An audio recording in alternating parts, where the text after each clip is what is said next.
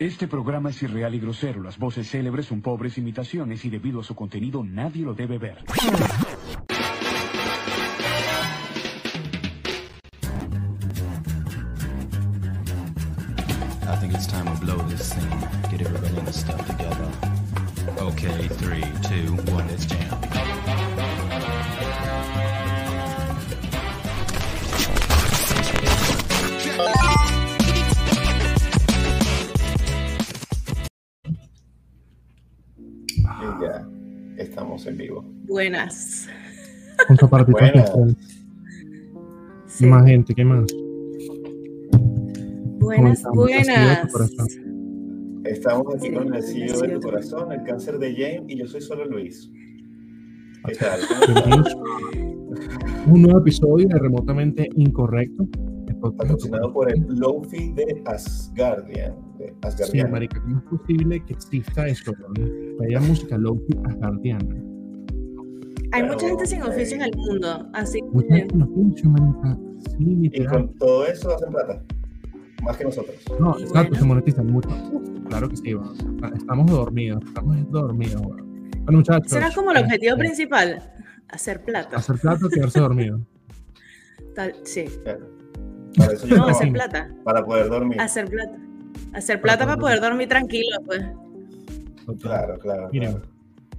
Bueno, muchachos, eh, estamos entonces en un, nuevo episodio del el podcast en esta temporada con más CGI, CGI que el bigote de Henry Cavill.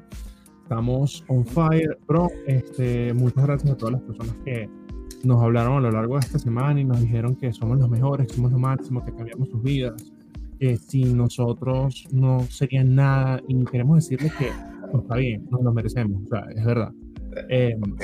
pero, pero todo esto lo hacemos por ustedes. eh, Sí. Y bueno, en realidad es por nosotros porque esto es una terapia, esto es una terapia de grupo, ¿cierto, muchachos? O sea, esto es Sí. algo que nosotros eh, desarrollamos como un proyecto así como para soltar cosas y al final se convirtió como, como en, en, en- en nerds anónimos, en, en boomers anónimos, no sé en qué vaina. Pero bueno, muchachos, ¿cómo estuvo su semana, Carmela? Estuvo bien, eh, un poco estresante, pero estuvo bien. En realidad yo siempre estoy estresada, entonces es como que mi mood normal, pues. Tengo algo que me ayuda a evitarlo, eh, Ujú. más o menos. Este, pero no, esto estuvo tranqui, estuvo tranqui. O Nada, sea que tú nada grabas en novedoso. cosas mientras estás haciendo así. Mientras hago este, que es que es el que no suena, que es Ujú. como una ruedita, mira.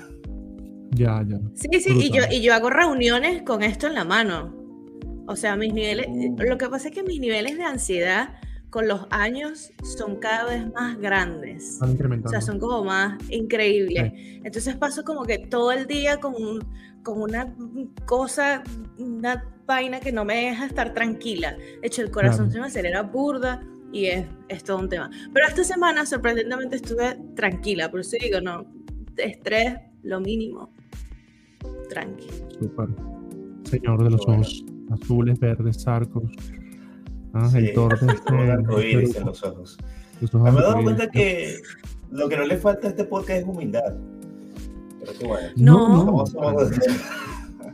Pero es que, mira, yo no creo en la, yo no creo en la modestia. No. Eso cuando tú dices modestia aparte, eh, no está haciendo nada modesto. Yo no creo en la modestia. O sea, Claro. yo puedo decir que es una tipa espectacular y el modestia aparte está de más, porque no estoy es siendo que- modesta con el comentario. Claro. Tú sabes que eso, eso es como una. O sea, todo lo que antecede. Una, o sea, toda disculpa que te anteceda como un argumento, yo siento que es falso. Es como cuando tú dices, tú me vas a disculpar, pero. no, Pero o sea, lo que sí, marico, es- O sea, dilo y ya, dilo y ya, marico. No, o sea, con toda modestia te digo, no, marico, no eres modesto. O sea, si tú tienes que, que o sea, explicar tu argumento de esa manera, ya pierdes sentido. Pero bueno. Es como Sí, cuando y- tú y hablas cuando con una dicen que- persona que, que habla bajito y tú le preguntas, ¿disculpa? No, marico, habla bien, habla duro.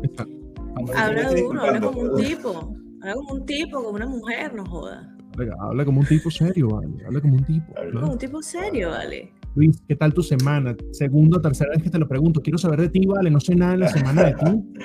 No, vale, mi semana Se me fue la luz. este, yo no me estreso, no, o trato de olvidar que me estoy estresando, pero no, muy bien, bastante bastante bien. Más bien he estado ansioso porque llegara el viernes y ir a ver Thor Love and Thunder, de verdad. Eso fue lo que estuve pasando ah. toda la semana. Le escribí a mi amigo, mira, marico, ¿estás listo para el viernes? ¿Con quién iba a ir? Este, ¿Estás listo para el viernes? Y estaba que si todos los días escribiéndole, marico, ¿estás listo? Vamos. Marico, ya es viernes, vamos a salir rápido. Es más, cuando me dijeron que, mira, acuérdate de la foto, ya yo estaba así con las cotufas, mierda, ¿verdad? La foto, es que estaba tan ansioso de sentarme, ver la película, este, que llegué directo y olvidé lo de la foto. Cuando eh, Carmela lo mencionó, estaban que si los trailers. Y, ok, voy a esperar a que se ponga un trailer ahí todo, todo bonito, todo, todo iluminadito para tomarme la foto. Puros trailers de películas de terror. Ni una sola luz salió. Marico, ¿cuántos trailers viste antes de que empezara la película? O sea, yo siento que antes de que empiece cualquier película en el cine pasan como una hora. Sí. Es horrible. Pero a mí me gusta. a mí me gusta a mí me estresa muchísimo porque si es una película que quiero ver y que quiero que empiece ya, ansiedad, doña ansiedad. me encanta, me encanta, me encanta. No, no, es que, es que no eres la única, Carmela, te entiendo. O sea, pero te, te explico algo. Qué bueno que hayas tocado ese tema porque esto no fue ensayado para nada. De hecho, yo iba a hablar de eso exactamente, lo tengo aquí en mis notas. Y una de mis notas que quería hablar, o sea, cero guion ni nada, solamente algo que dije es le puse así, la maldita gente que entra a la sala durante los trailers o las películas. Maldita sea esa gente. Yo digo una vaina. Si tu película, o sea, y es en serio, esto es internacional para la gente que nos sigue desde Egipto, que no sé si es que escuchan en la punta una pirámide, pero bien, saludos allá a las momias, saludos a Muna y a Conchu. Eh, no, la en serio, es Carajo, o sea, si tú tienes un espacio de 20 minutos aproximadamente antes de que empiece la fucking película, porque tú llegas 21 minutos más tarde y encima tienes la puta osadía de decir, amor, vamos a comprar las crispetas, cotufas o palomitas o como le digan en tu tierra. O sea, entonces encima pasas y pasas con, o sea, entras, ¿no? O sea, tienes la osadía de entrar, porque estás entrando, coño, pagaste tu película, quieres ver tu película, pero tú entras cuando ya dice, man, pam, pam, pam, pam, y sale la vaina así, pam, pam, pam, pam, ok, está bien, todavía hay tiempo, apúrate. Entonces, pasas por el frente mío, ok, entonces tienes que pasar la bimbo operada, ok, ¿qué pasa? Y uno. Ahí disculpe su merced.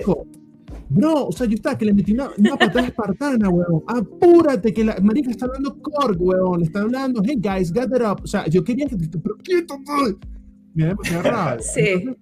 Nico, le quiero un llamado a la gente. Es, no les cuesta nada llegar 10 minutos más temprano, son 10 minuticos, o sea, dile a la nena, no le, mira, el secreto es este. Si vas a salir con tu chica, las chicas les gusta estar lindas, arregladas, es totalmente normal, ¿ok? No le digas que la película es a las 7 de la noche, dile que es a las 6 y media, 6 y 40 cuando mucho, así que va a estar en sea, en su mente va a saber que ella tiene que llegar entonces a la sala a las 6 y 41. Pero en realidad no es una trampa. Van a llegar a tiempo.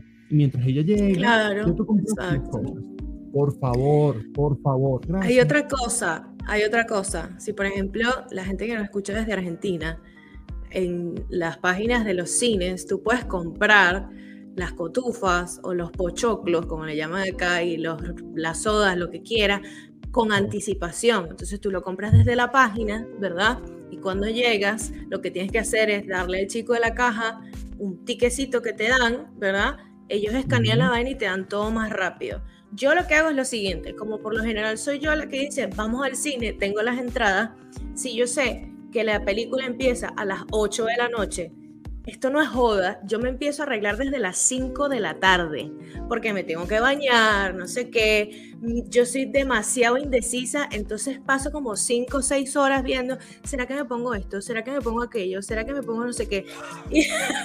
Y, me pongo, o sea, y me arreglo con anticipación para salir, ¿verdad? Y llegar a tiempo, porque vaina que me molesta a mí es cuando estoy sentada en mi puesto y viene la gente y me pasa por delante yo soy una tipa grande, entonces yo comprimirme necesito WinZip y esa mierda no existe en la vida real. Entonces yo tengo que ponerme las rodillas aquí para que la gente pueda pasar y cero consideración la gente porque pasa como le da la gana y uno así que, mm, perdón, o sea, es, es muy incómodo. A mí me gusta llegar a tiempo. Me gusta elegir asientos donde sé que la gente no me va a pasar por enfrente, no me va a ladillar. Y aparte de eso, casi siempre trato de llegar antes de que empiecen los trailers, para acomodarme, sentirme tranquila.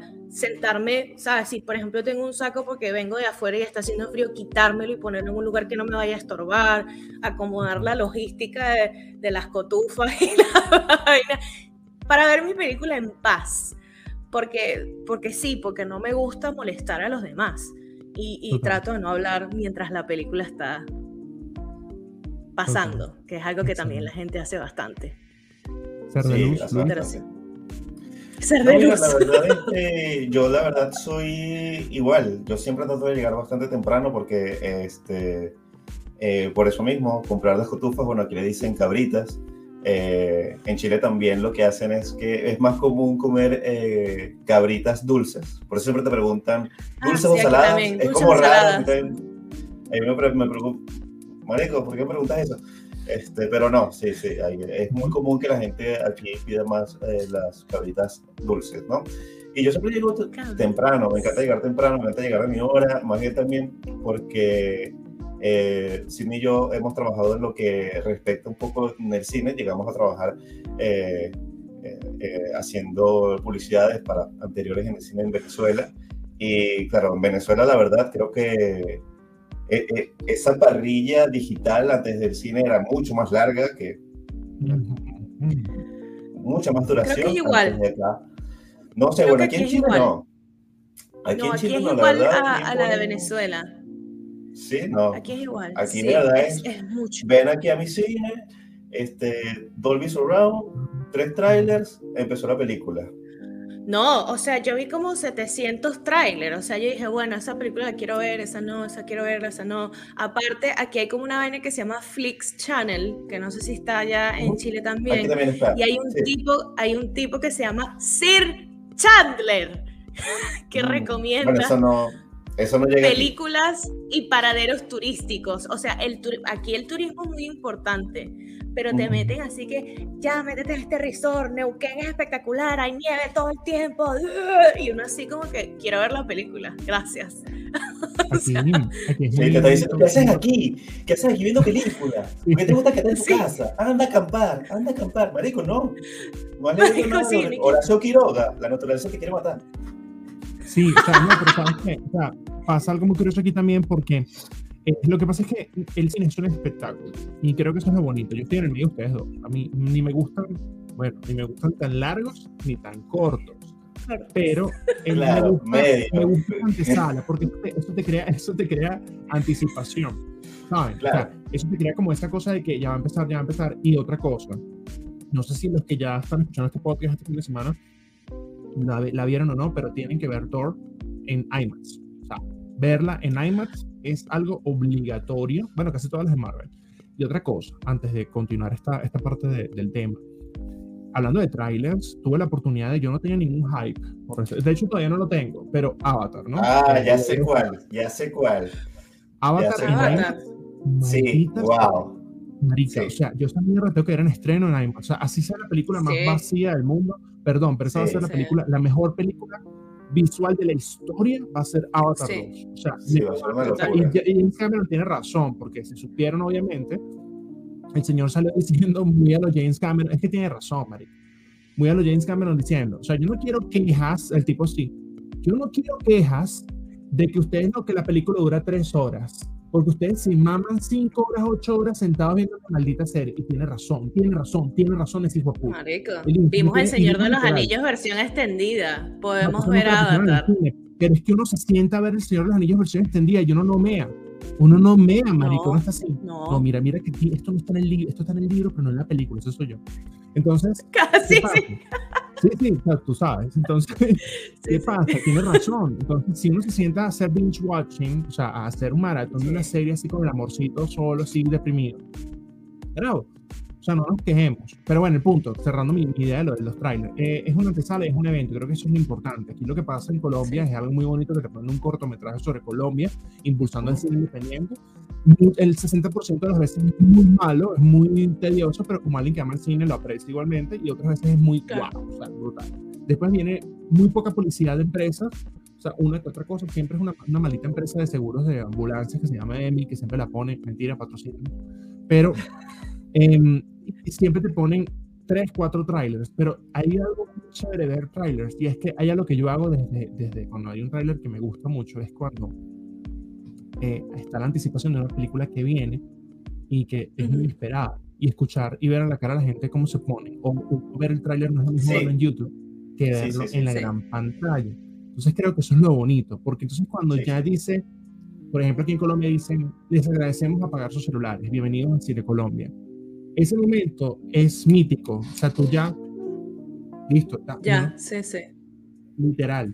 Entonces, e, eso es lo chévere de la vaina. O cuando estás en IMAX, que el, eso sí creo que es internacional, que antes de que empiece la película te dicen ponte los malditos lentes porque estás a punto de quedar de ciego.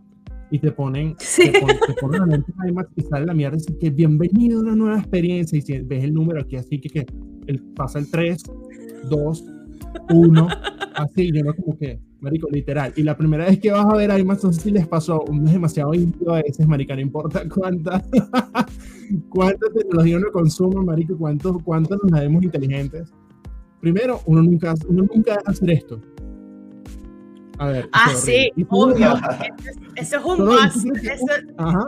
Uno sí que para cómo se ve. mierda, ¿no?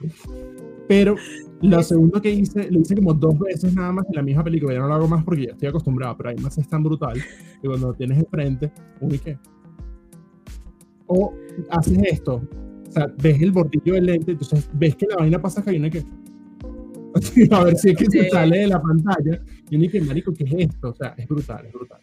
A mí me pasa mucho con ese tipo de películas, o sea, con, para ver las películas así, me estresa mucho.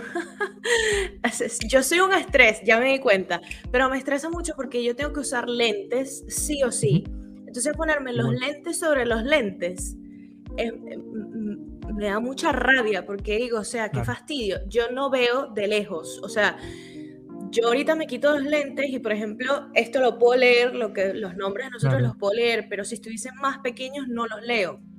Entonces, ponerme unos lentes sobre los lentes es burda incómodo porque mis orejas no son tan grandes, o sea, este espacio aquí es muy limitado. Entonces, no me, para mí no es una experiencia agradable, digamos. Sí he visto películas en 3D y me asusto cada que la vaina me queda frente a la cara, algo así como si la pendeja que tuve en la fila de al lado que se esquiva las cosas y se asusta y se agacha porque me molesta. O sea, como que va. Pero creo que, miren esto, la última película. La, sí, la última película que yo vi en 3D en mi vida fue Los Tres Mosqueteros con Mila Jovovich. Pero no es lo mismo 3D que IMAX. Recuerda que son dos cosas No, yo sé que no es lo mismo, yo sé que no es lo mismo, pero esa fue la última que yo vi en, en 3D. O sea, hace en el año culo. No es la peor de, no es la peor de, de, Paul Anderson y de ella, o sea, no es la peor. Es buena. Es terrible, es terrible esa película, es terrible, es terrible. Es la peor película de la vida. A mí déjame a Charlie Chin haciendo de Aramis, de Portos, no me acuerdo bien cuál es el personaje de él. Pero esto es... Él es... Creo que es Portos. Él no es Aramis, no, es Aramis Portos. Ay, no me acuerdo cuál es él. Y que Amamelis. y el otro es Oliver Claro. Y D'Artagnan es un carajito. D'Artagnan es un carajito que estuvo muy de moda. ¿no? No, no es Luke Evans. Estuvo muy de moda, no, ni idea. Sí, es Luke Ese chamo estuvo muy de moda en esa época, sí. Ese chamo salía que sí Logan Lerman. Claro, claro, claro. Brutal. Bella, además. Y ahorita lo vamos a ver que muere porque en el tráiler te la spoilean, que eso es otro tema también de podcast. Yo no entiendo por qué los trailers spoilean vainas. O sea, tú vas a ver el tráiler y que te enteras cuando se murió. O sea, el, hay una película que viene el director de Deadpool 2, eh, que creo que el director de Deadpool 2 es el mismo de John Wick, de una de las de John Wick, no me acuerdo eh, bueno, pero ese, man eh, está dirigiendo Tren Bala o Bullet Train. Ah, al fin, sí. el título correcto. Al fin. Y nunca pensé que yo iba a ver a Bad Bunny en el cine, pero voy a verlo. Yo tampoco, yo tampoco. Es una película de Marvel. Antes sí, ya viene. Ah, pero es Sony. Pero eso, eso no es Marvel, eso es, Sony. Eso es su propia vaina, aparte de al quieto. Ellos están, ellos están jugando todos tiernos así. Sí, Ay, nos fue tan bien con Morbius. Ahora sí. una película sobre Un luchador mexicano. Un luchador mexicano, se llama Muerte, ¿no? Algo así. Bueno, pero Kevin Feige sí le hace a Amy Pascal, la productora de Sony. ¿quién quiere hacer una película? ¿Quién quiere hacer una película? bueno, ¿la vas a hacer sola? Sí. Ah, bueno, jódete. Entonces, es, es así. Luego Amy dice, ¿sabes que tengo un Oscar, no? ¿Sabes que hice Spider-Man Across the Universe? Maric, sí, o sea, es que, no, Kevin, Kevin Feige merece un premio, merece que le den un premio a... Porque es que trata solamente de producir y decir, ¿sabes? Aquí está la plata. Porque, por ejemplo, Robert Downey Jr., para los que no lo sepan, es productor ejecutivo de Marvel. Entonces, cuando no hay plata, un productor ejecutivo lo que hace es que inyecta plata y sigue parte de las regalías de, de, la, función. Es así, mira, ve. Él es asquerosamente millonario, o sea, no ni siquiera millonario, probablemente ya se llegue a ser millonario. Por eso que Marica ya no está haciendo tantas películas, porque está produciendo, incluso para Netflix. El productor ejecutivo y, y co-guionista, en cierta medida, de la serie de Sweet Tooth, que viene en la segunda ah, temporada. Fue una suerte, yo no esperaba nada de esa serie y la verdad me, me enterneció bastante. Es un cómic de DC, que como son de esos cómics, DC tiene mejores cómics que no tienen que ver con superhéroes que los que tienen que ver con, pero bueno, por otro lado, marica, voy a devolver, así ya, ok, trae. Era lo de Tren Bala, Logan Lerman, marica, que sale en esta película y se ve en el que se muere entonces, bro, o sea, el, el, marica tiene como 48 años ya y me lo metes en la. O sea, ya, ya tiene como 50 años. Ya, y lo vas a meter ya no es También tuvo porque andas viendo ese, ese, ese tráiler, Yo por lo menos me mantengo virgen, nada más veo el primer tráiler y ya. Sí, no, pero es me puse el segundo tráiler, vi que salió Sandra Bullock y que lo quité. Ya. Es que tú eres perfecto. Tú eres una persona perfecta, Luis. Tú, no te estresas, tú ves un solo tráiler. A veces ni siquiera ves trailers, a veces uno te dice, lo vas a ver. No, no, yo no lo voy a ver, yo quiero llegar a ¿Cómo? No, no puedo. Carmela y yo no podemos. Oh, yo sí. Ah, yo, yo, no, yo no puedo. yo necesito. no, yo necesito llegar con spoilers. Yo necesito llegar con spoilers. Yo necesito llegar con saber en qué, a qué me voy a encontrar. Porque justamente debido a la ansiedad, yo necesito saber qué es lo que voy a ver. Es, es, así, o sea, mira, la verdad es que yo soy la peor persona para cualquier cosa. O sea, yo soy una persona que antes de comprar un libro lee en la última hoja el final del libro. Y si el libro me atrapa, lo compro. Si no me atrapa, no compro una verga, porque si termina mal, entonces yo no voy a querer leer todo eso para llegar a ese final de mierda. O sea, yo no sé qué pasa en el medio, no me interesa. de, verdad, de verdad. La serie perfecta para ti es Downton Abbey. Una serie que no pasa nada, está tranquilito y todo va a estar bien. O sea, de verdad, eso son series que tienen que ver. O Headstopper. en este momento, muchachos. ¿Me escuchan bien? Prueba técnica. ¿Me escuchan bien? Te escucho un poquito cortadito. Pero ah, puede ser mi internet. Ok, listo, entonces me quedo tranquilo. Si no, te sale el podcast, por favor. Eh, no, no, no, no, este, ¿Ustedes dirían que son personas que juzgan un libro por su cubierta? No, por su final. No. no, rea. peor. No, sí, peor todavía. Uy, marico, yo soy muy superficial con los libros y las películas, marica. Yo siento que si una película no tiene un buen afiche, un buen póster, va a ser una no mierda. Y es lo que he comprobado. Sí. si tu diseñador gráfico, si tu equipo de marketing, su director creativo no es capaz de hacer un póster que no sea así, o sea, y el típico espalda a espalda y vaina que tú dices, bueno, o sea, ese es el póster de toda la vida. En cambio, tú ves los del Thor Love and Thunder y eso tiene color así, le tiraron tiene todo, todo. color, esa vaina, tira. Marico, y cuando vas a ver la película, hace años, sí, sí, sí. It has everything. Sí, sí. Esta semana, esta semana, eh, cambio así, shifting gears aquí, cambiando de velocidad. Esta semana han pasado cosas muy locas eh, en, la, en la sociedad, ¿no? Em, para alejarnos un poco del cine porque vamos a volver. Han pasado un montón de vainas locas. Carmela tiene que vomitar ahorita algo que le voy a... Carmela se va a echar una hora de podcast ahorita, pero yo quiero decir dos cosas que me parecieron súper locas. Y una es, una la voy a dejar de último, pero la primera es, ¿saben que Elon iba a comprar Twitter, no? Entonces ya no. El, marica, el marica como un niño dijo, ¿sabes que ya no compro nada? Y los de Twitter, ah, bueno, te vamos a demandar porque por tu culpa perdimos un montón de inversionistas, perdimos un montón de usuarios, perdimos un montón de mierda y ahora tenemos un backlash eh, corporativo en el que nuestras acciones bajaron un montón de plata y lo están demandando por, no se sabe la cantidad exacta, porque todavía no lo quieren eh, eh, hacer como público para ver qué piensa él. Pero es porque Elon Musk se echó para atrás supuestamente porque se dio cuenta, entre otras cosas, que la aplicación tiene muchos bots, de que es un mundo tóxico. Tiene muchos bots. Y yo, marica, o sea, es en serio, ¿desde cuánto tú estás en Twitter entonces? Bueno, pero estoy en Twitter en el 2008, Twitter siempre ha sido así. Eso en primer lugar. Esa es, una de las noticias más locas de la semana que me pareció, eh, es importante, es importante porque eh, Steve Jobs, eh, Steve Jobs, Dios mío, perdón, Carmelo. Elon Musk em, es una de las figuras más importantes del mundo en este momento. Es la persona que probablemente se va a congelar en la vida real y va a aparecer dentro de 300 años en el futuro y es el que va a salvar a la humanidad. ¿Entiendes? Él va a ser como el profesor de de la academia. Entonces, este, va a ser, es eso, es importante porque qué bueno que no compro Tumblr, de Tumblr. ¿Qué me pasa a mí? Twitter. Marico, estás como vintage. estás como vintage. por eso es que tengo que tener guion, porque es que yo. Sí. Yo soy una persona creativa, marica, pero yo mi mente así ah, se va en fin. Y lo otro que tiene que ver con Elon, y con esto ya me cayó la boca, es que adivinen qué pasa ahora con Amber Heard. Hay dos noticias así que una detrás de la otra con Amber. Y es lo que hemos discutido en el podcast de, de esto, pero creo que ya no tiene sentido. Es que, al parecer, pobrecita, la verdad ya me da, ya me da pena por ella. Sí, ya eh, vainita. La panita, la panita tan bella que es, que, que pinche rabia, tan bella y esta pseudo buena actriz que, que potencial. A mí no me parece que esté tan linda. No, a mí sí, a mí sí me parece que, que la tipa tiene un rostro lindo. O sea, hay que sacar, sí, hay que sacarla del contexto, eso siendo objetivo. Siendo objetivo, o sea, claro. no sacar el contexto, bueno, una, linda, calle, una, una película X dice, está chévere, está chévere. Está chévere, está chévere. Eh, es que es que me da demasiada risa. Sí, es buena actriz, eh, lo hizo bastante bien en la corte.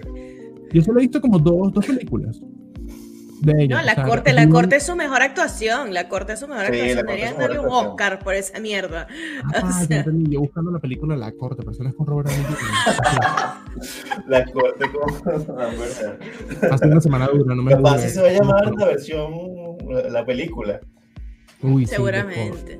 no, Ajá, ¿cuál es el tema con Amber Bueno, vale, nada, que Amber se está reuniendo con Johnny Depp para que por favor le baje la deuda o que lo pueda pagar en cómodas cuotas, no es paja. No es paja. Entonces salió, otra, salió una noticia que es, que es mentira, que es que Amber Heard supuestamente salió en OnlyFans y lo verificaron. O sea, verificaron el OnlyFans. Que Amber Heard le pusieron el chorrito azul. ¿Ok? Marico, resulta que es una tipa que se llama Amber Heard. Es una tipa que se llama Amber Heard. ¡Qué chihuahua! nombre pero es que eres estúpida. Si tú llamas Amber Heard, no es culpa tuya, ponte, no sé, la sirenita. No te pongas Amber Heard, pendeja. Entonces, porque todo el mundo le cayó a la tipa y la tipa reventó en suscripciones que tuvo que devolver porque pensaron que la tipa era Amber y que se había abierto claro. fans y todos nos imaginamos nada. Ella y cara de Levine en bola tirando. O sea, todo. Eso sí, no pago, toma dólares, maldita.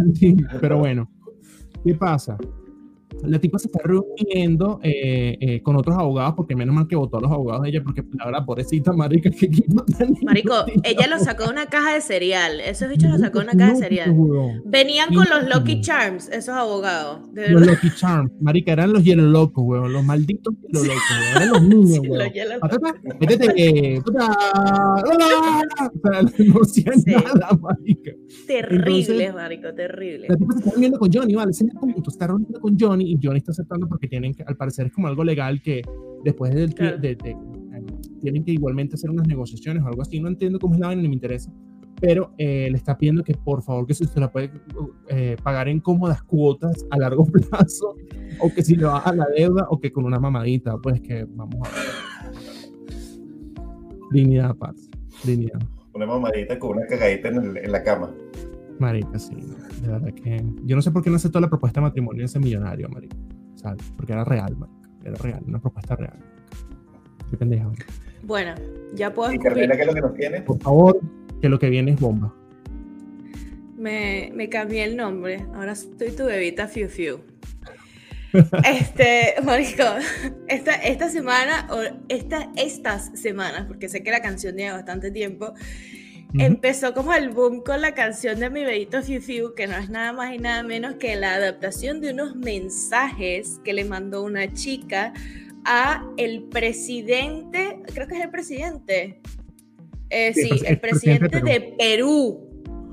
En el dos, o sea, eso pasó de 2016-2018. Este tipo parece que tuvo como un amante, no sé cómo es el tema, y agarraron esas conversaciones e hicieron una canción. ¿Es el presidente actual? No. creo que no. No, no, él renunció. Él renunció, él renunció. El presidente de Perú ahorita es eh, Cusco. Cusco. Baby Space. No, o sea, según Pictoline, porque yo me enteré de todo esto primero porque tengo, o sea, mis amigos de acá tienen como una joda con la canción y entonces este, yo me puse a, a, ver de dónde salía porque cuando las cosas se hacen viral, yo trato siempre de buscar cuál es el origen de esa mierda antes de ponerme a utilizar cualquier cosa porque uno nunca sabe. La gente está muy jodida. Entonces, eh, casualmente estaba buscando y me aparecieron varias historias de Pictoline que explicaron más o menos de dónde venía este, esta cuestión. Entonces dice que en el 2000, del 2016 al 2018 estaba este presidente este, y que en el 2020 fue destituido del Congreso tras ser acusado de corrupción, etc. etc. Y este, él tenía eh, cuatro hijos y estaba casado y se había involucrado en otro escándalo cuando se filtraron unos mensajes con una amante que decían mi bebito fiu fiu. ¿Qué pasa? Hay un DJ, un tipo que hace música que agarró el fondo de Stan, que es la canción que tiene Dido con Eminem, y puso la letra, o sea, los mensajes los convirtió en una letra de la canción y hizo la canción, e hizo la canción viral Mi Bebito Fiu Fiu. ¿Qué pasa? Ahora no la van a poder encontrar en ningún lado porque fue bajada de todas las redes, fue bajada de Spotify, fue bajada de, de todos lados donde la puedas conseguir, porque se hizo tan viral en estas últimas semanas que el que hizo la canción decidió quitarla de todos lados porque lo pueden demandar por copyright por tener el background o la misma melodía que la canción de Stan de Dido y Eminem. Pero es una canción que yo tengo on repeat. Esa canción vive rent free en mi cabeza. O sea, yo estoy así de repente y empiezo, caramelo de chocolate. Necesito sacar esa canción de la cabeza. Y lo loco es que se hace viral una canción que, ay, qué linda, mira, es medio romántica, es medio... O sea, yo creo que ni Colibrita ni tuvo tanto éxito con mi sexy chambelán que este tipo con mi bebita Fiu Fiu. O sea, como que... Y digo, qué loco que eso viene de unos mensajes, o sea, pensando ya más allá del chiste y la cuestión, qué chimbo que tú, como presidente, como un tipo casado con cuatro hijos, no sé qué, seas motivo de una vaina viral por andar de pata caliente por ahí teniendo un amante. O sea, es, es, es chimbo y a la vez es, bueno, coge tu merecido. Pero nada, ese es el origen. En la canción nos tiene verde a todos. Ahora lo que van a poder conseguir son puros remixes. No van a conseguir nada en ver aquí para apoyar un poquito la, la historia de, de Carmela. Eh, este es un tweet oh. real del señor Marshall Matthews que dice, what the fuck, es mi bebito Mi bebito Marica, este tipo me hizo el día, weón. Cuando yo hice esto, dije, no. no, el tipo la partió. El tipo la partió, de verdad. Eh, what the fuck es mi bebito Imagínate la voz del tipo, what the fuck. o sea, el tipo se la mamó, weón. Ya, marico, yo hice una canción increíble y me la convirtieron en una mierda Igual me da mucha risa porque es que ese, creo que ese tipo de, corríjame si me equivoco, Sidney, ese tipo de canciones o ese tipo de música en general, ese tipo de artista, creo que es que se llama música quiche, que es como una música que no necesariamente tiene que ver con el ritmo de la canción, no tiene que ver con la melodía y de ese, eh, de ese género, ese, ese está mi sexy chambelán, está mm, la de la cermeza, ¿cómo es que se llama ella? Eh, Wendy eh, no, pero eso es más folclórico de ellos. No, no, no, es, es, es, es, un, es un estilo. ¿Ah? La cerveza no es folclórica, la que es folclórica es la, de la folclórica. La de la tetica. La, cerveza, cerveza. Este, está también el de. Y el hay delfín una canción que se llama. El delfín, tú me pixeleas. Todo ese tipo de gente que tiene ese tipo de canciones. Eso es un género musical. Creado por esa misma gente, pues, básicamente. Pero es muy loco. O sea, o sea yo digo que. Existe la posibilidad de que lo veamos en alguna ceremonia. No, mm, creo que no. Creo que no. O sea, no creo que. No, no han llegado tan lejos. Pero usted busque, usted busque, usted busque. Usted busque una que, se llama Tú me pixeleas. Busca Tú me pixeleas. Y cuando escuches Tú me pixeleas, todo, todo, todo va a tener sentido en la vida. Esa es una de mis canciones no favoritas, pero es una canción que puedo escuchar tranquilamente. es que la letra es muy cómica. La letra nueva. No, es que no, no sirve. Mi bebito Fiu Fiu es, ya está como en mí. Ya yo soy mi bebito Fiu Fiu. ¿Entiendes? Es, es, es horrible. pero bueno, eso es lo que yo quería comentar. canciones buenas que hay en Spotify. Tienes allá atrás a, eh. a Bagira, puedes cantar Buscarlo más vital, no más. No, aquí atrás. Claro, eso no lo canta Bagira, pero bueno, está ahí. No, Bagira no canta una mierda, Bagira es una pantera amargada. Ahí está mirándote como planificando tu asesinato, María. Sí. Siempre, él siempre está planificando un asesinato. De los tres gatos que yo tengo, es el único que me quiere matar 24-7. Se ve, marica. Está diciendo, ¿será que me acerco a ella con un cable? está ahí el frame. El frame eh, está brutal. que como una película así de, de Zoom. ¿Qué? Que, Carmela, behind you. Algo detrás. Behind you. What is that? Ah, hablando sí, de frame, sí. frame y te pones la computadora aquí. Exacto. what's happening? Sí. Hubo una película muy buena que vi en Spotify, en Spotify, pero ¿qué me pasa, man? Lo que pasa es que ustedes no saben que Spotify sacó una nueva plataforma de streaming. Ah, exacto, exacto. Claro que no, sí, claro. Se asociación no, no. con Hi-Fi. ¿Hi-Fi? marica. Anda, cambiate la cédula, marica. Mira, anda, sí. Encontró petróleo cierre, tu documento. De, fosilizado. Del cierre de ciclos, ¿no? Ya hablamos de, de muchas cosas y tal, y no sé qué, pero esta semana, bueno, estas últimas dos semanas, de hecho, lo que pasa es que la semana pasada no tuvimos la oportunidad de hablar pero esta semana tenemos una estructura un poquito más eh, importante. Eh, esta semana, cuatro cosas llegaron a su fin, bueno, tres cosas llegaron a su fin, tres cosas mainstream y un gran evento que es el de Thor Love and Thunder. Eh, yo siento que no nos va a alcanzar podcast para hablar de esto, pero podemos hacer un resumen sobre las opiniones de cada uno em, para ver qué piensa la gente. me pidieron opinión de Stranger Things y me pidieron opinión de The Boys. De Umbrella no porque a nadie le gustó, em, pero es importante. Stranger Things acaba de ser el evento más importante en Netflix hasta la fecha. Como siempre, cada semana hay un evento más importante que el otro, que si The Witcher, que si Squid Game, etc. Y los últimos dos capítulos cerraron. Eh, de hecho, era imposible y me pasó, uno de los afortunados que intentó ver el episodio, el uno de la segunda eh, etapa, de la segunda parte, y Netflix estaba caído. Pero afortunadamente tienen un buen servicio, independientemente que sean super proveedores, tienen un muy buen servicio y en cuestión de minutos estaba arriba otra vez. es porque aparentemente casi 50 millones de usuarios intentaron acceder al mismo tiempo a el maldito capítulo y los servidores no dieron. Eh, terminó el día de ayer The Voice, bueno, no terminó, terminó la tercera temporada de The Voice. Eh, terminó The Umbrella Academy, ojalá no vuelva, pero terminó Umbrella Academy. Ojalá vuelva, pero solo por cloud. Eh, y bueno, Totalmente. muchachos, ¿qué opiniones tienen? Eh, no sé si Carmen tendrá alguna porque yo no he visto nada de Stranger Things, pero Luis, ¿qué te pareció esta última, no última temporada de. Con spoilers de antemano, full spoilers, porque esa mierda se estrenó hace como una semana y pico. Mira, este. Eh, muy fácil. El señor Things, de verdad que desde que llegó ha sido como que algo. Eh, realmente impresionante en Netflix. La primera temporada fue algo revelador, que tuvo hasta premios, tuvimos grandes, grandes cosas con, con Stranger Things. Y esta cuarta temporada, yo no sé, después de ver las primeras tres, siento que ya tiene como que una fórmula eh, establecida y la siguió.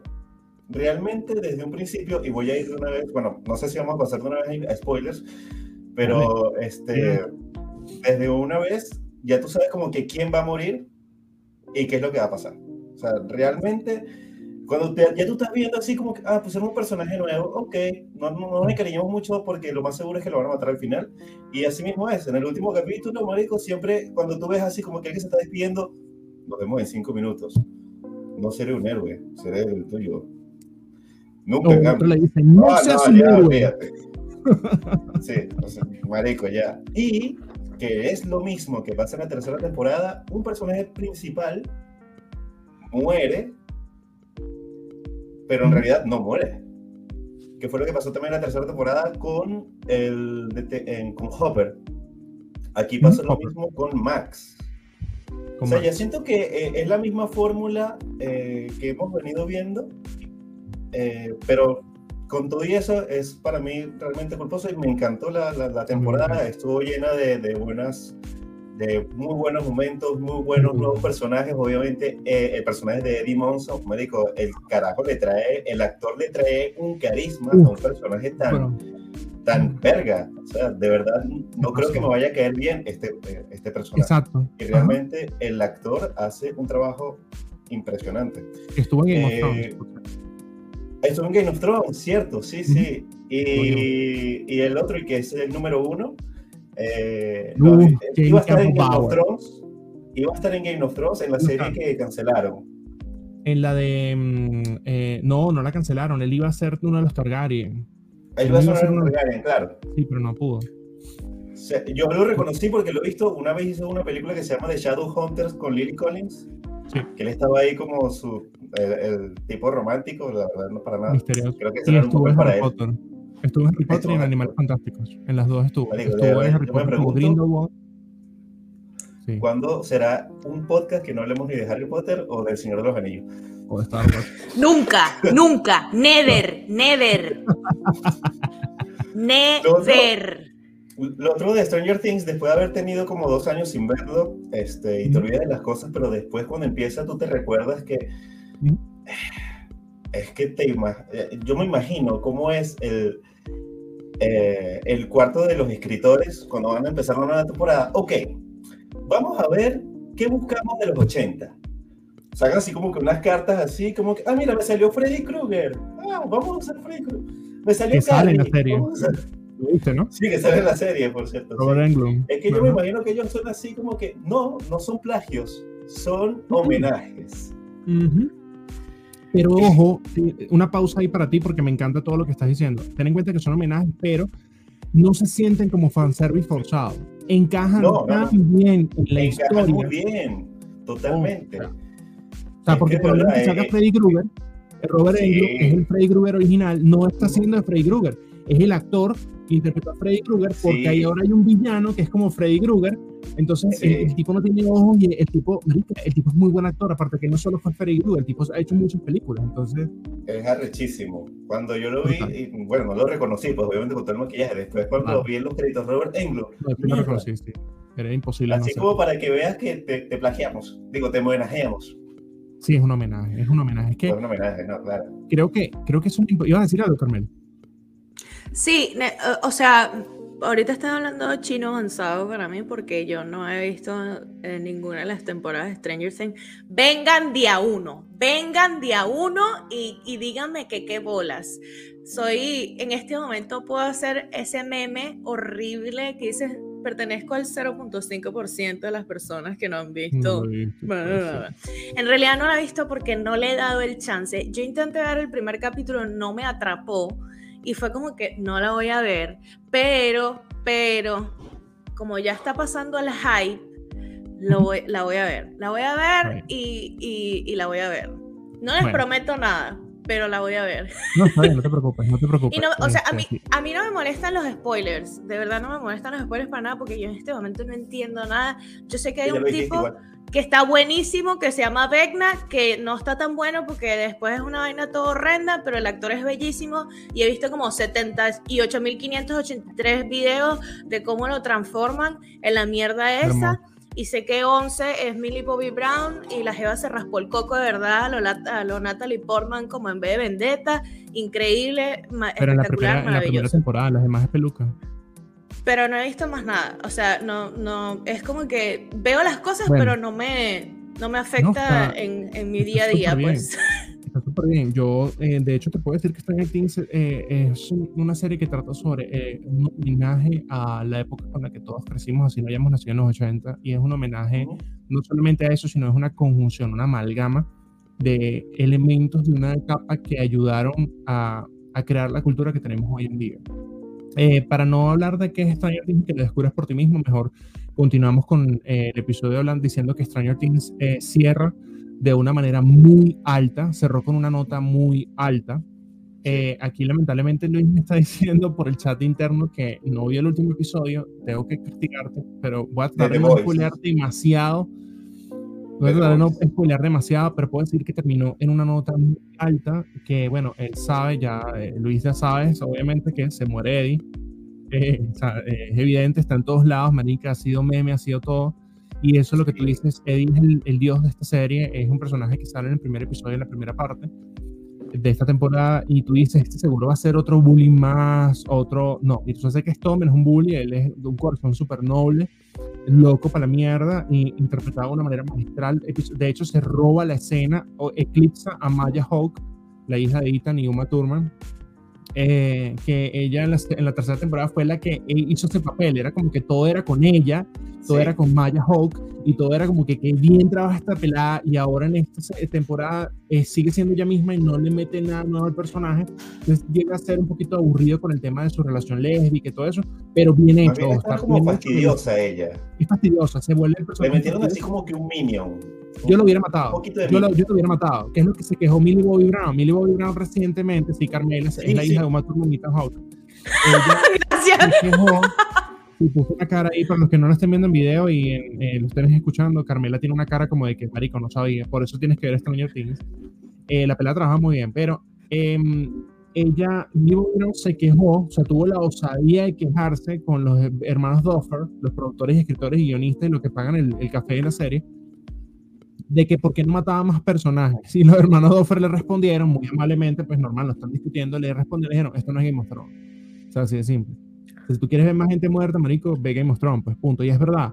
O sea, no hay que matar tanta gente para que una serie sea exitosa. Game of Thrones porque es una guerra. Claro. es una guerra realmente Entonces, en fin, la serie termina con una nota alta, nos deja la oportunidad de que quizás venga una quinta temporada porque quedó muy, muy abierto a nivel Eternals. Así de abierto quedó. Ese fue el final, literal. El final Verga, quedó abierto. Literal, quedó así, quedó abierto como, como el culo de Mia Khalifa. O sea, quedó abierto. Entonces, todo lo que pasa, pero qué bueno, porque es un elipsis. O sea, literal es un elipsis con la primera temporada y la segunda, con el tema del main flyer, Luis, con el tema del upside down. Ahora, literalmente, es el upside down. Vegna es el, uno de los mejores villanos de la televisión, weón, por llamarlo de alguna manera, del streaming, porque el carajo no es lo que tú crees en esa batalla final. Tienes que ver, termina de ver el maldito episodio, porque lo que pasa es súper épico. Es increíble la manera en la que fue ejecutado. No, es que Luis, Luis no vio el último episodio de The Voice. El último no la vi. De The Voice, Stranger Things sí la vi completa. Ah, marica, no, entonces bueno, Vegna es brutal porque marica levanta, levanta el mundo así, marica, ya puedo, sí, me solté, chao, bello. Marica, te dijo lo de, te dijo lo de Eddie, te dijo lo de Max, claro, weón. No, sí, yo estaba hablando así como, marica, es que es difícil hablar sin spoiler, bueno, en fin, rápido.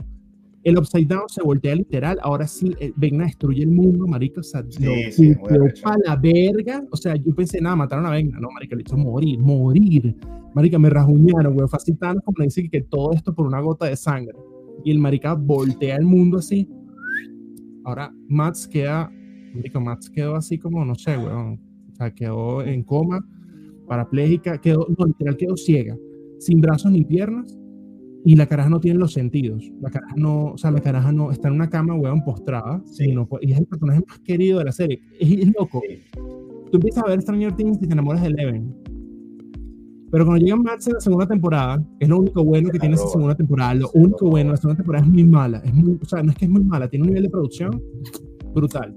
Pero parece que pero es como la peorcita de las, de las cuatro. Es la peorcita, es la más floja. Cae un poquito que tú dices, ah, yo no voy a ver otra vaina de esta. Es como Umbrella Academy de tercera temporada. Así de mierda. Lo único que tiene esa temporada, que lo que me gusta, es como el giro de Will. Que siempre pensé que Will iba a tener poderes, pero en realidad no tiene poderes. En, el, en la cuarta temporada está así como que esperando, ok, no tiene poderes, solo lo hicieron gay. Mi problema. Okay, ahora puede, poner, puede ponerle más poderes aún. Porque, coño, pero qué lindo personaje es Will, marico. No lo llega a querer demasiado. pero en la segunda temporada también está el que es el novio de Winona Ryder, que es otro personaje bellísimo que introducen ahí y lo matan al final de la serie. Sí. Otra parte de la fórmula que hacen en toda la temporada. Sí, exacto. El Sam, yo siempre le voy a decir Sam, pues Sam de Ser los Anillos es el novio de, pero Sam. siendo novio de Winona. Es muy lindo y es el personaje que ella la mantiene down y se muere como un héroe literal, es como, como no murió en el Señor de los Anillos, murió aquí. Entonces, me encanta. Pero sí, tienes toda la razón. Mi problema con la segunda temporada es el problema de los superpoderes de, la, de estos otros niños. Que supuestamente, pero fíjate el hueco en la escena. Supone que estos niños escaparon del laboratorio de Hawking. Ok, el Leven supuestamente eh, se reúne con ellos, pero aquí vemos que Vecna los mató todos. Entonces, es como no tiene sentido. En fin, ya. No vamos a extendernos. Yo creo que eso fue como que Netflix le dijo, Marico, hagamos más series de Stranger Things, ponme más personajes con poderes y después le sacamos un spin-off un spin-off. Es que viene un spin-off, obviamente va a venir, obviamente, de todo lo que pasa antes con el papá de Leven, que es extraordinario actor, pues, que también se muere en la primera temporada, pero aquí apareció de la nada, pues. Total, ya, dale. Ni me acuerdo, que te no, cómo se murió. Yo no sé si fue que le dieron un golpe en la cabeza. algo. serie de memoria, se lo comió un maldito de Mogorgon, weón se lo comió Demogorgon, weón. Le saltó encima al cuerpo y se veían los splashes de sangre. Y aquí aparece, weón. Aquí aparece el tipo y se la come, obviamente, es brutal. Y aparece, yo digo, pero man, ¿qué te pasó aquí, weón? ¿Qué pasa? eh, estamos en una etapa en la que estamos. Tienen el, el, el, el complejo Chewbacca JJ. Que, ay, voy a matar a Chewbacca. Pero no, lo mato. Otro transportador. Sí, una vaina. Si matan a Chewbacca en una película de Star Wars, Star Wars muere. Me mato. Así, me mato. Si le meten un tiro a Arturito, le va a decir Arturito, no importa, yo soy fan de Star Wars, le puedo decir Arturito. Si le meten un tiro a Arturito y ese Arturito no prende otra vez, miren, es que me hacen el favor, me dan mi entrada de vuelta. Quiero mi Se arma la zampablera. Metieron un tiro a Cirtripio si quieren en la puta. Bueno, en la última película osaron matar a Cirtripio, casi, casi que osaron matarlo. Mánica, ¿por qué estamos hablando de Star Wars? Porque este, no es inevitable. Pero también, marico, a mí me gusta eso, que tomen riesgos. Es inevitable. Y la verdad es que me tomé un riesguito, pero no, es mentira. Pero no, toma. Sí, en cambio, yo odio eso. Yo odio eso. O sea, mátalo y ya.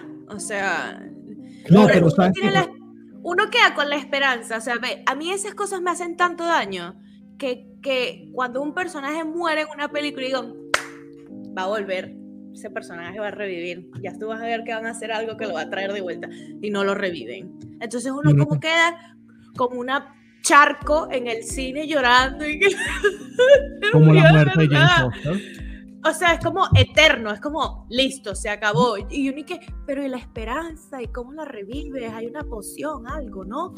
Pero es que estamos muy acostumbrados en esta época a arreglar los errores en otras entregas. O sea, simplemente es lo que pasó con The Last Jedi y eh, el, The Rise of Skywalker, episodio, 7, episodio 8 episodio 9.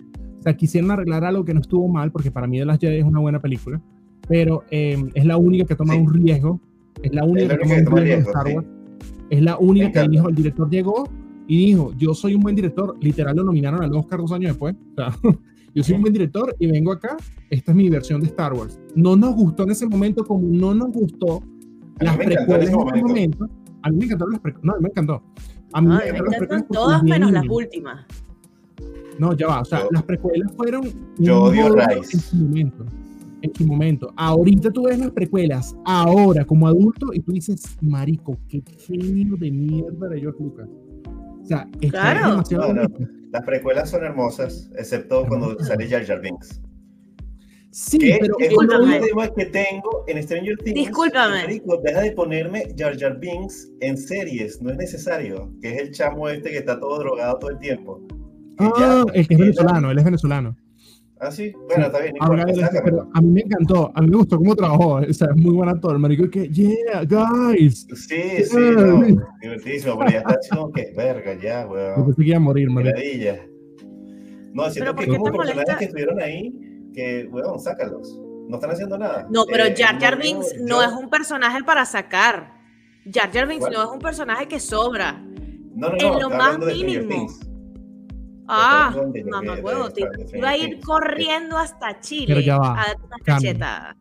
Cambia. Lo que pasa con Jar Jar Binks es que Jar Jar Binks no es un mal personaje, sino que lo exageraron. Y Jar Jar Binks, ten en cuenta que George Lucas y James Cameron son personas que cuando sacan una película tratan de innovar el cine, ¿cierto? No solo hacen la película, sino tratan de crear una etapa en el cine. ¿Qué pasó?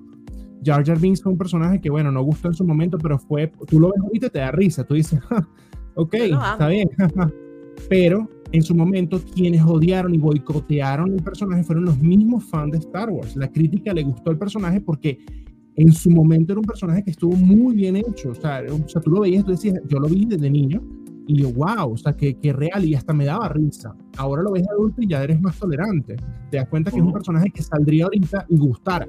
Ahorita sale Jar Jar Binks y gusta el hijo de puta. Porque es que ya hemos visto personajes así. Jar Jar Binks es un minion, weón. Entonces, sí, es un minion, sí. Es un minion, es un minion, marica. Eso es todo lo que pasa. Entonces, los fans de Star Wars son los propios detractores de Star Wars, weón. Yo soy fan de Star Wars, weón. Y yo amo, a mí me importa que hagan cosas de Star Wars. A mí no me importa si, bueno, si es mala, obviamente me importa, por lo menos Obi-Wan Kenobi es, es buena, pero digamos que no es perfecta. Digamos que que tiene momentos a mí, a mí es que es deborachado, marica. El pedo es deborachado, marica. O sea, esa no, no, no sabe dirigir no, me, gustó, me, gustó, me gustó, Sí, Luis. Es que es buena, pero tiene escenas malas, tiene momentos que son demasiado meh. Entonces es como, Miren, o sea, no tiene lógica. Vean aquí. Ajá, The Voice. Okay. ¿Cómo distraer bueno. a dos personas y cambiar el tema? muévela, muévela un lado a otro, muévela un lado a otro. ¿Viste? Funciona. Para los que no están viendo, Sidney está siguiendo mi dedo. Oh, Ayer terminó no, Ayer terminó de sí puede hablar Carmela, por favor empieza Carmela. De eso sí puede hablar Marico, Carmela. mira, yo te voy a decir una cosa. Me voy a desconectar, pues. Se va a para, sí, dale, listo. Me para mí, esa es una de las series que explica perfectamente lo que pasaría si los superhéroes fueran reales.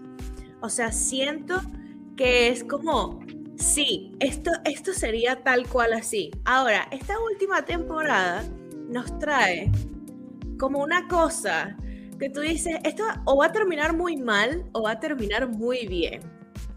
Tratan de buscar, para los que no hayan visto, perdón, pero vienen spoilers, este, tratan de buscar un arma para poder matar a Homelander.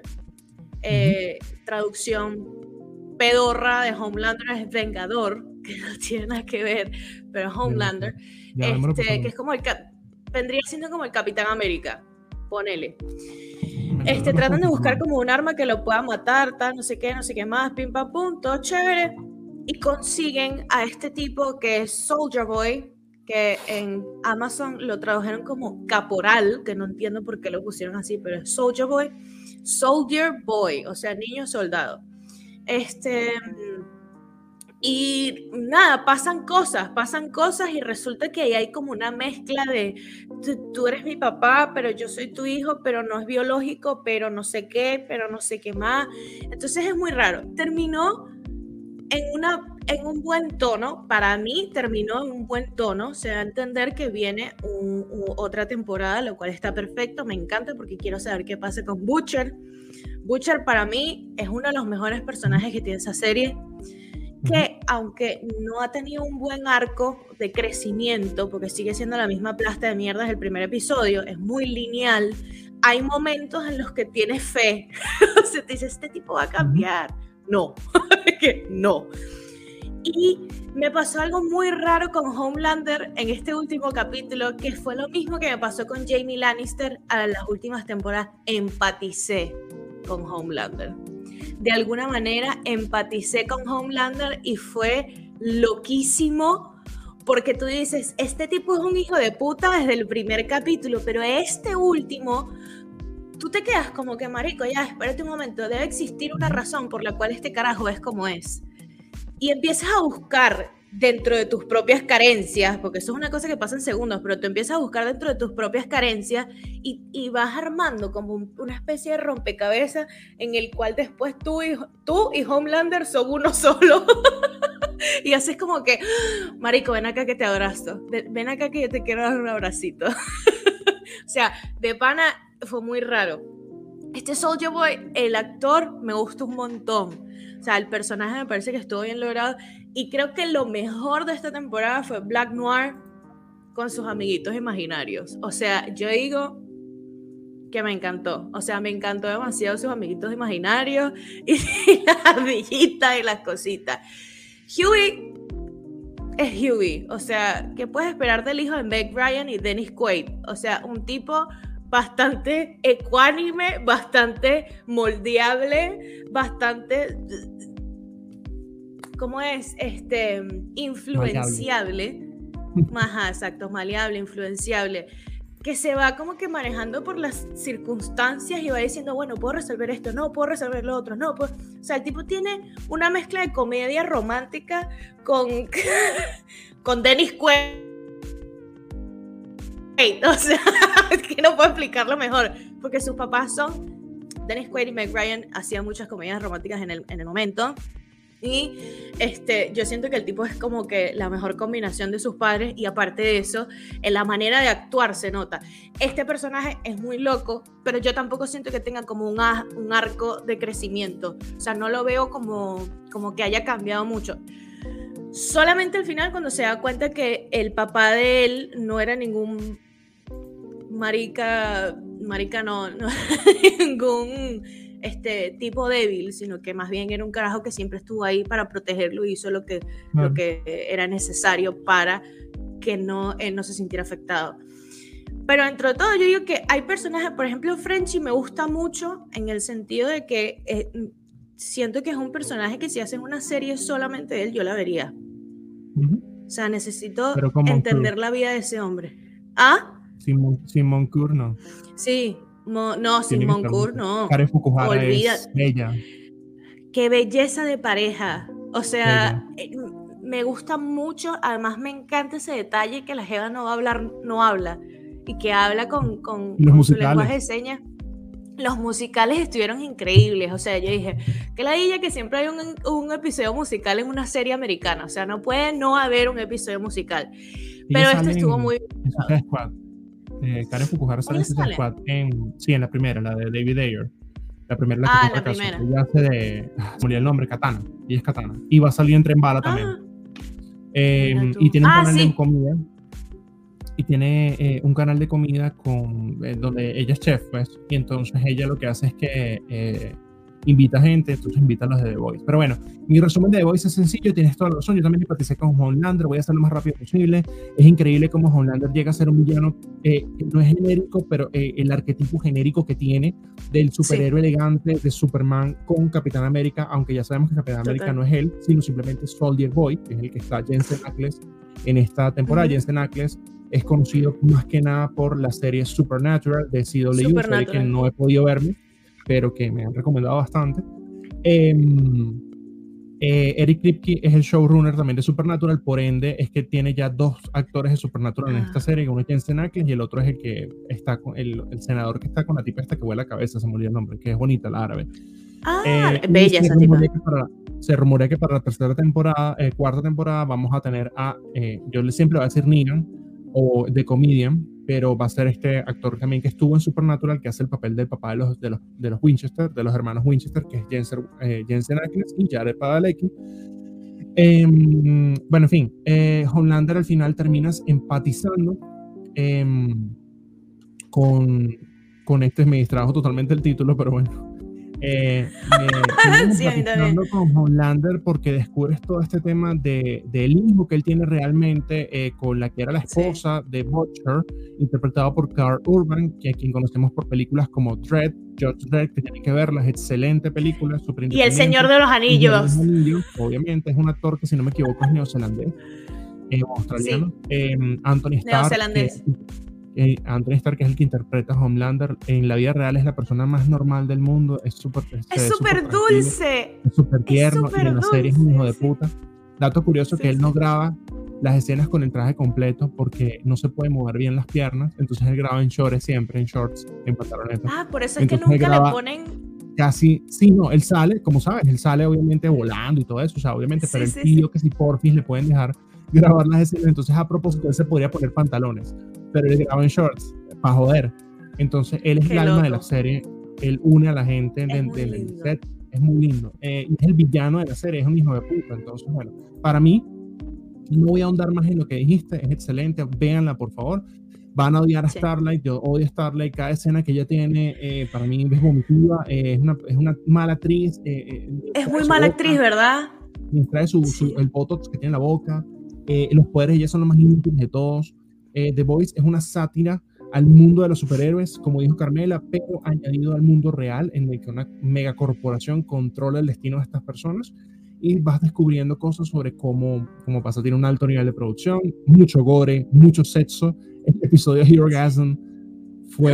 Hero wow. es maravilloso. es maravilloso. A mí me impresionó porque, whatever, pues, yo veo porno, pues, eso no me impresiona. Pero, sí, sí, no, pero es maravilloso, es maravilloso. Maravilloso que se hayan atrevido y que Amazon diga la verga si les dolió. Y al principio tienen que poner una carátula diciendo: si tienes miedo a ver un pipí, si tienes miedo a ver una teta, cuidado. Pero bueno, seguimos con eh, la parte final de este episodio, ya vamos como una horita en esto. Eh, y Luis, para que empieces tú, por favor, quiero que nos des tus primeras impresiones sobre Thor, Love and Thunder. Para este momento, yo creo que podríamos hablar con spoilers. De repente, sí, hablemos con spoilers. Sí, sí, lancémonos eso.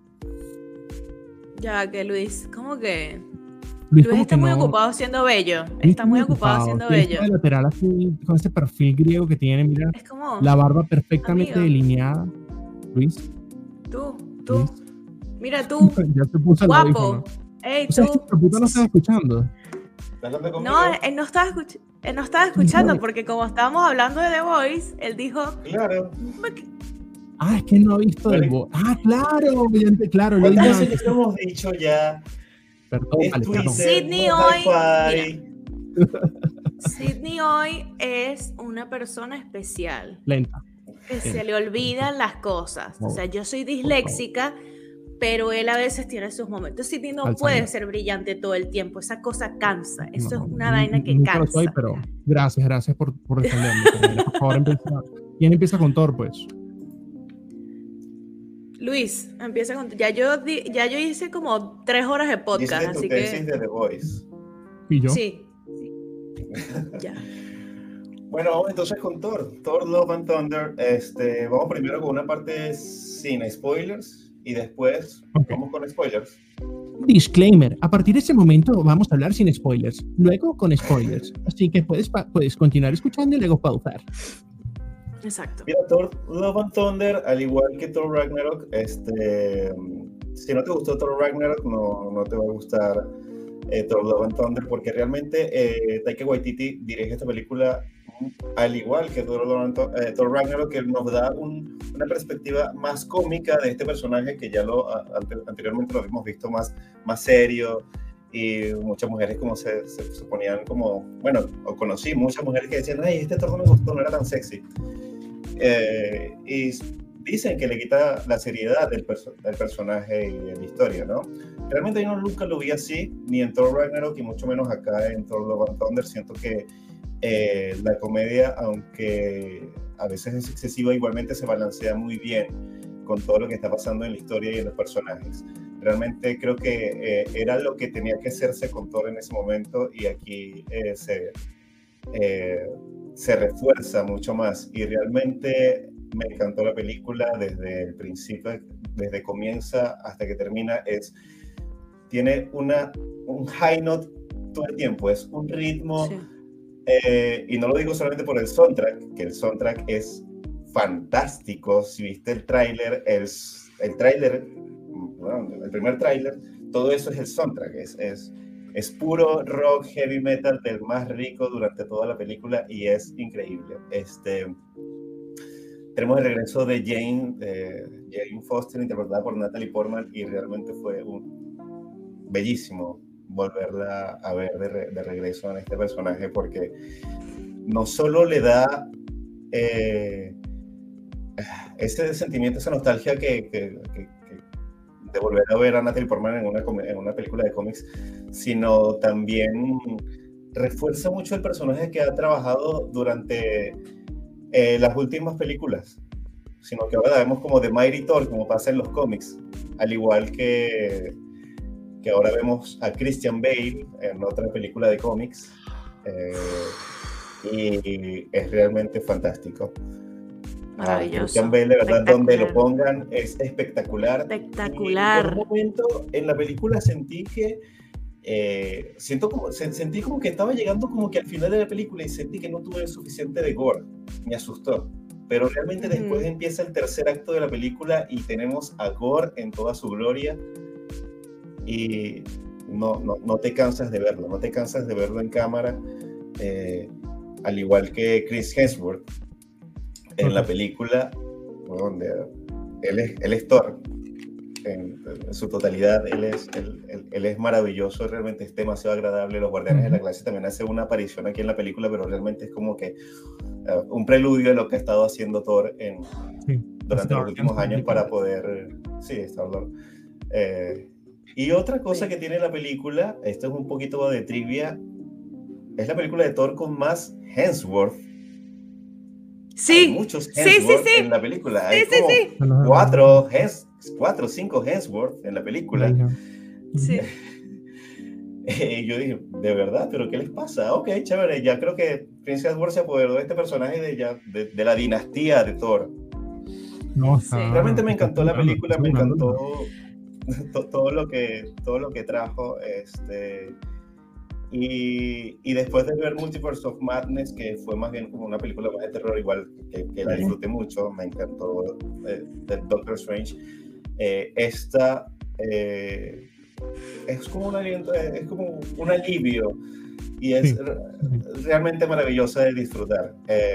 también tiene dos escenas post créditos que ambas importantes importantes. Eh, hay como cosas que deberíamos hablar también del el rumbo que quiere tomar ahora de eh, Marvel Cinematic Universe, porque hemos ya visto, eh, bueno, vamos a dejar de spoilers para después, vamos a ver qué opina el presidente de Perú acerca de esto. No, primero ahorita fui yo que...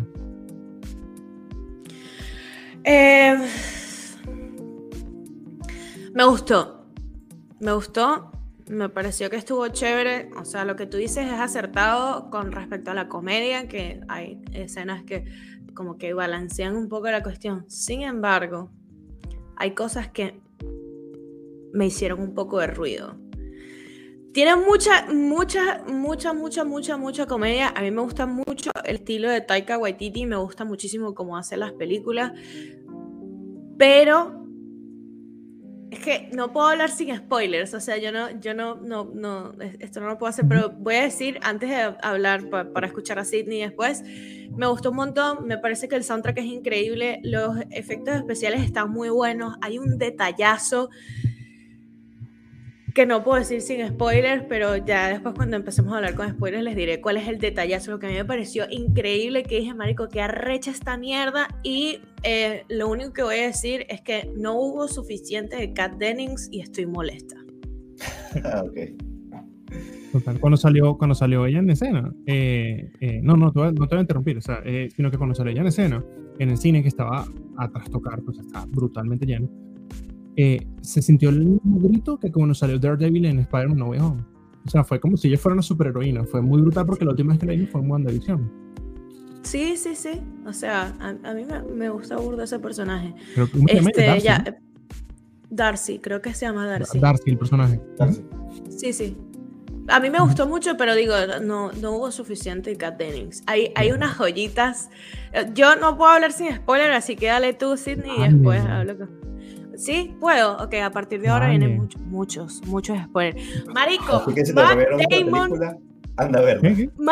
Ah, no, no, Matt Damon, Melissa McCarthy y el hermano de Chris Hemsworth eh, me hicieron reír demasiado con la parodia que hacen de Thor Ragnarok. O sea, es como que, Marico, por qué esto es tan genial y por qué es tan innecesario en esta película. No, la no sé en, en, Ranaro también salió. En Ranaro pasó lo mismo. y en, esto sale el esposo de Melissa McCarthy. Sale Judapato al lado de ella, ¿no? Y es Judapato, el esposo de ella. ¿Cómo se llama? Judapato no es el esposo de ella. Ay, ¿cómo es que se llama el esposo de ella que es director de cine? No, no ella tiene un esposo que es director de cine. Bueno, está al lado de ella en la película, que es comediante también. El esposo sale de ella al lado y supuestamente es director de la obra. Sí, sí, en serio. De verdad, ya lo voy a buscar ah, ok, qué loco. Bueno, este, eso, el, lo que yo digo del detallazo es la parte en blanco y negro. Ah, o sea, eso me pareció increíble. Eh, me encantó demasiado porque dije, coño, qué chévere que. Porque yo decía que no tenía sentido que si ponían el mundo de las sombras, pues habría color. Este porque de hecho ellos dicen en una parte que dice que bueno, si es color lo que falta, vamos a ponerle color nosotros. Entonces, que haya estado esa parte en blanco y negro me gustó un montón. Me molestó sobremanera. Es un personaje que no, o sea, entiendo que tiene que estar ahí, pero no, no entendí cuál fue el estudio de personaje que hizo Russell Crowe para hacer a Zeus. Me molestó demasiado. me molestó, me molestó muchísimo. De verdad, no me gustó. No entendí por qué hablaba inglés como un italiano. Se van a morir. quién sale, sale el Zapataki en la película. Sí, el, sí, el Zapataki sale. Cinco sí, sí. Ah, bueno, pero, pero ¿cuál es el otro? quién es? Pero ¿saben claro, la esposa. No, pero ¿saben quién es en la película? Es la pirata. No. No, es la hombre lobo. Ah, ¡Ay, me muero! no. Pero ¿cuál es el otro? O sea, hasta el hermano, está él, ¿La hija? cuál? Ah, la, hija. Okay, la, la hija, ah, claro, al principio, pero también eh, cuando empieza la película hay un montaje de Thor corriendo. Ah, Tristán. Sí. El niño es el, hijo de, hijo de El hijo, exacto, así que el hermanito. Bueno, pero está bien, un buen, eso es un buen casting, eso es un buen casting, ah, discúlpame. Este, pero no, o sea, de verdad Russell Crowe no me encantó. Siento que no, no entendí por qué hablaba inglés como un italiano. Este, no me gustó el personaje para nada. ¿Ah? De Zeus. Russell Crowe, Zeus, habla inglés como un italiano. Yo voy a defender a Zeus ahorita, tranquilo. No, no, está bien, tienes, tienes razón lo que estás diciendo. O sea, no, no, digo, lo digo en, en líneas generales, una persona, yo que he visto a Russell Crowe haciendo otras cosas, este, este no me parece que sea su mejor personaje, no, o sea, de verdad me molestó muchísimo, al principio cuando la vi, lo vi, dije, verga, qué arrecho está Russell Crowe, y después fue como, no me gusta. Bueno, el esposo de em, Melissa McCarthy se llama Ben Falcone, es un director de cine y eh, están casados hace un poco de tiempo y es el director de películas como Joyas, como Tammy, la Jefa, Thunder Force y mm. otras películas de Melissa McCarthy. O sea, él es como el. Él es, él, es el director. Ok.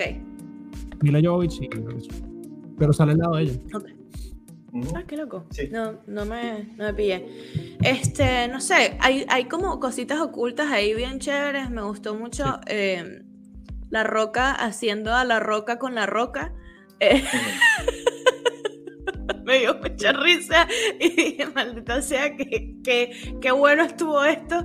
Em, y, y, Chris Hemsworth definitivamente para mí es Thor. O sea, ese tipo, o Thor es Chris Hemsworth. O sea, siento que ya está tan cómodo con el personaje que le está poniendo muchísimo de él. Está comprometido. Y se nota. Y si, ¿Está qué? Comprometido, está comprometido con el personaje. Sí, sí, sí, sí. O sea, este... mientras a él, le permitan eh, seguir haciendo Thor, que él lo va a seguir haciendo, que no, no tiene problema con encasillarse porque él no se encasilló. Entonces, no, además él ha hecho un montón de cosas mientras ha hecho Thor y no tienen nada que ver. Ya probó, es como Christian sí, Bale. Sí. Christian dijo que puede volver a Batman, pero si vuelve a Christopher Nolan. No, y Christian Bale, mira, yo me quito el sombrero ante ese carajo. Para mí, Christian Bale es uno de los mejores actores que tiene Hollywood en el sentido del nivel de compromiso que adquiere ese carajo para hacer cualquier personaje. Ese tipo tú le dices, mira, vas a ser un niño africano que no ha comido en toda su vida y el carajo va a adelgazar todo lo que pueda y se va a teñir la piel para parecer un niño africano. O sea, el carajo. No, en Tropic Thunder.